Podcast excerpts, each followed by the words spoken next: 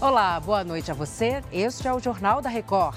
Ministério da Educação propõe aumentar a carga horária para disciplinas básicas do ensino médio. Três pessoas foram denunciadas pelo Ministério Público de São Paulo pelo homicídio do soldado da PM no litoral paulista. O Jornal da Record já está no ar.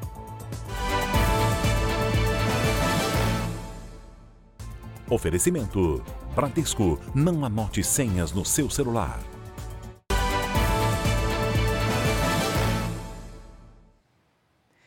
Ministério da Educação vai propor mudanças no ensino médio, entre elas o aumento da carga horária nas disciplinas de formação básica dos estudantes. O Matheus Escavazini tem os detalhes para a gente. Oi, Matheus, boa noite. Como é que vai funcionar essa mudança? Boa noite para você, Salsi. Essa proposta prevê que 80% da carga horária sejam de disciplinas comuns, como português, matemática e história. Atualmente são 60%. O projeto deve ser enviado para o Congresso no mês que vem. Os principais pontos dessa mudança foram apresentados pelo ministro Camilo Santana depois de uma consulta pública. A ideia do Ministério também é de estimular o ensino médio em tempo integral, o que poderia aumentar a carga horária geral. O governo quer acabar também com a educação à distância na formação básica. Salce. Certo, Matheus, obrigada pelas informações. E o Banco Central anunciou nesta segunda-feira o nome da primeira moeda digital do país, que deve estar disponível até o fim do ano que vem. A moeda vai se chamar Drex e não mais Real Digital, como chegou a ser conhecida provisoriamente. Traduzindo do inglês, as letras D e R fazem alusão ao Real Digital. A letra E se refere à palavra eletrônico, enquanto o X, segundo o Banco Central, quer passar uma ideia de modernidade e de conexão. O banco espera que o Drex esteja liberado para o público até o fim de 2024. O acesso será pelos próprios bancos. A proposta é que a moeda sirva para facilitar o fechamento de negociações, como a compra e venda de um imóvel. No dia a dia, a moeda virtual vai conseguir integrar as diversas contas e cartões do consumidor e vai permitir, por exemplo, o chamado dinheiro programável, que é a possibilidade de fazer uma transferência e controlar se o valor está sendo usado para aquele fim, como no caso das contas de filhos menores de 18 anos. A plataforma vai registrar as transações em processos mais rápidos e mais seguros e sem custos com intermediários. Aliás, essa é a principal diferença para o Pix, que está mais ligado ao sistema financeiro tradicional. O Drex vai funcionar na mesma tecnologia das criptomoedas, mas diferente delas, será controlado pelo Banco Central. Além disso, a moeda digital não terá variação de valor. Um Drex igual a um real. A diferença grande é que na criptomoeda é descentralizada. Não existe um, um controle de, desses valores e das transações. Já no caso é, do Drex, o Banco Central vai controlar as transações. Então, a diferença básica é essa. Uma é descentralizada, não tem controle, e o outro tem controle irregulado. E também o, a criptomoeda é sempre utilizada para investimento. Já a Drex não, vai ser utilizado para outras transações comerciais. O Banco Central também divulgou hoje que as transações diárias feitas pelo Pix atingiram novo recorde. Na última sexta-feira foram mais de 142 milhões de transações. O recorde anterior era de 134 milhões em um único dia, em 7 de julho. Agora vamos para o Rio de Janeiro, porque a Prefeitura do Rio publicou um decreto que proíbe o uso de aparelho celular em salas de aula. O Leonardo Aque vai explicar melhor esse assunto para a gente. Oi, Léo, boa noite. O que mais diz essa nova regra? Oi, Celso, boa noite para você, boa noite a todos. Olha, segundo o decreto, os estudantes da rede municipal devem deixar o aparelho celular guardado na mochila. O mesmo serve para outros aparelhos eletrônicos.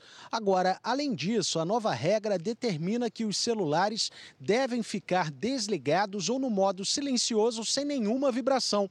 O uso também fica proibido quando houver atividades pedagógicas fora da sala de aula durante trabalhos individuais ou em grupo. O celular só poderá ser usado eventualmente em algum trabalho caso haja autorização do professor.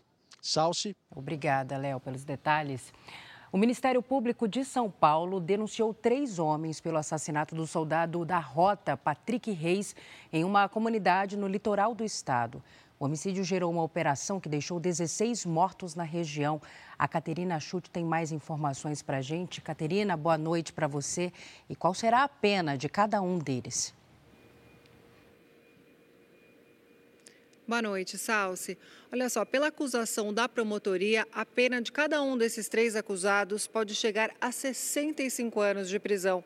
Além da morte do soldado Patrick, os três devem responder por tentativa de homicídio contra três outros agentes, além de crimes relacionados ao tráfico de drogas. A gente lembra que o caso foi em uma comunidade em Guarujá, no litoral de São Paulo, e o Ministério Público também instaurou um procedimento para apurar como aconteceram as 16 mortes durante a operação da polícia na região. Salce. Obrigada, Caterina. Há oito meses no cargo de governador de São Paulo, Tarcísio de Freitas acumula uma série de recuos em decisões importantes para o estado mais rico do país. O mais recente foi sobre a decisão de trocar os livros impressos por digitais. Depois da repercussão negativa, o governador mudou de ideia e agora diz que as escolas também vão oferecer livros impressos aos estudantes.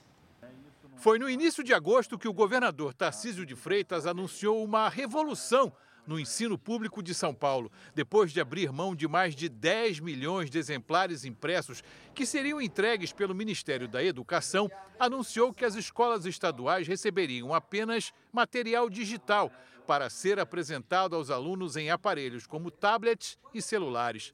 Mas, alguns dias depois, por causa das críticas e toda a repercussão negativa, Tarcísio voltou atrás da decisão de abandonar o livro físico e disse que o governo do estado também vai oferecer material didático impresso para os alunos.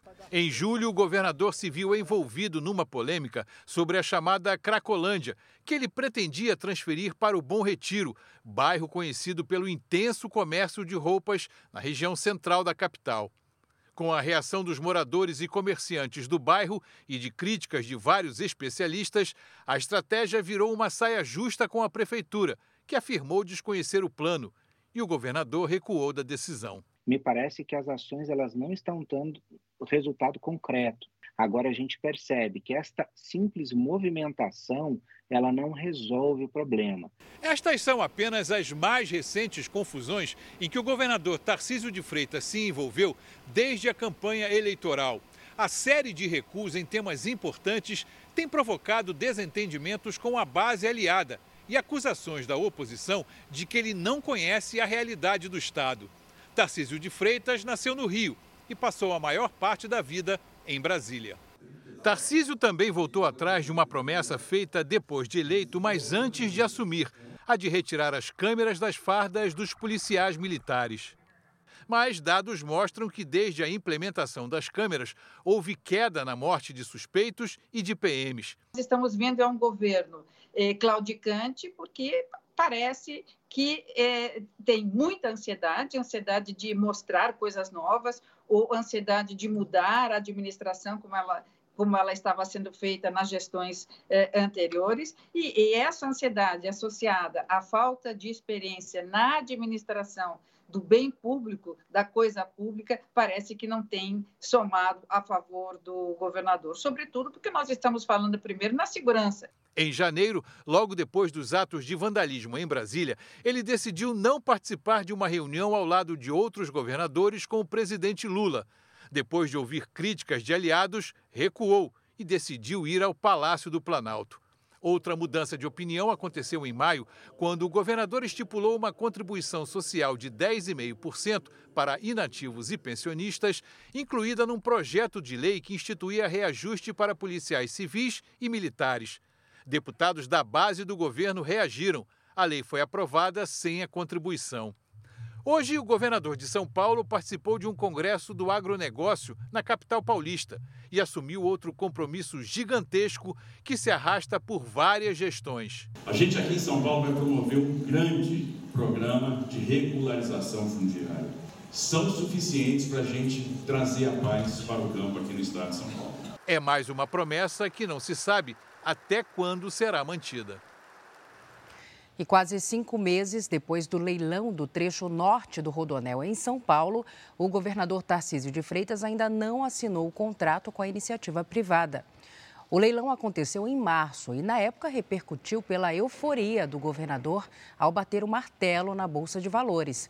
A assinatura do contrato estava prevista para o início de julho, mas foi adiada para 10 de agosto. A Agência de Transporte do Estado de São Paulo alega que a demora se deu por causa de questionamentos feitos pela empresa que ficou em segundo lugar no leilão. O governo estadual diz que a assinatura vai ocorrer na quarta-feira.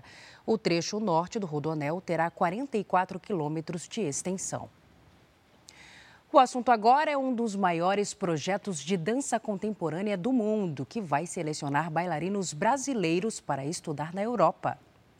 A Eurásia Dance é um projeto internacional de dança sem fins lucrativos, apoiado pela comunidade europeia. As audições para as bolsas acontecem durante todo este mês. Poderão concorrer bailarinos do Brasil e América Latina. O programa de treinamento profissional dura cerca de quatro anos e, depois disso, os alunos terão a oportunidade de trabalhar nas maiores companhias de dança do mundo. Futebol. Tiquinho Soares vai desfalcar o Botafogo por cinco semanas. O atacante sofreu uma lesão no ligamento do joelho direito na partida contra o Cruzeiro no domingo. Exames constataram que ele não vai precisar passar por cirurgia. No período de aproximadamente cinco semanas para recuperação, Tiquinho vai ficar fora do jogo de volta das oitavas de final da Copa Sul-Americana contra o Libertad do Paraguai e de cinco jogos do Campeonato Brasileiro, entre ele, entre ele o clássico contra o Flamengo. O Botafogo lidera o Brasileirão e Tiquinho Soares é o artilheiro com 13 gols.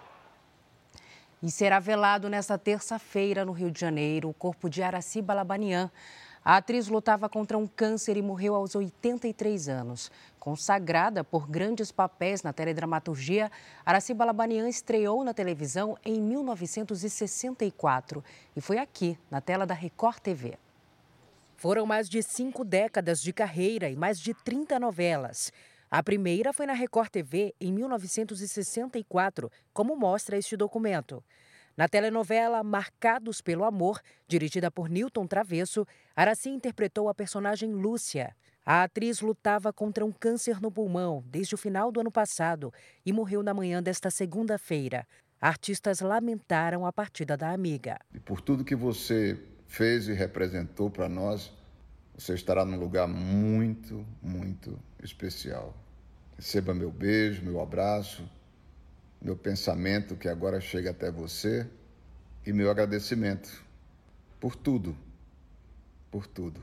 Em uma rede social, o presidente Luiz Inácio Lula da Silva também homenageou a atriz e lembrou dos milhões de fãs que sentirão falta da grande dama das artes dramáticas. O velório de Araci Balabanian, nesta terça-feira, no Teatro Municipal do Rio, será aberto ao público a partir das 10 horas da manhã. Este foi o Jornal da Record. Ouça essa e as outras edições dos boletins JR 24 horas, agora também nas plataformas de áudio. Você fica agora com o programa Entre Linhas. Boa noite para você, cuide-se. Tchau.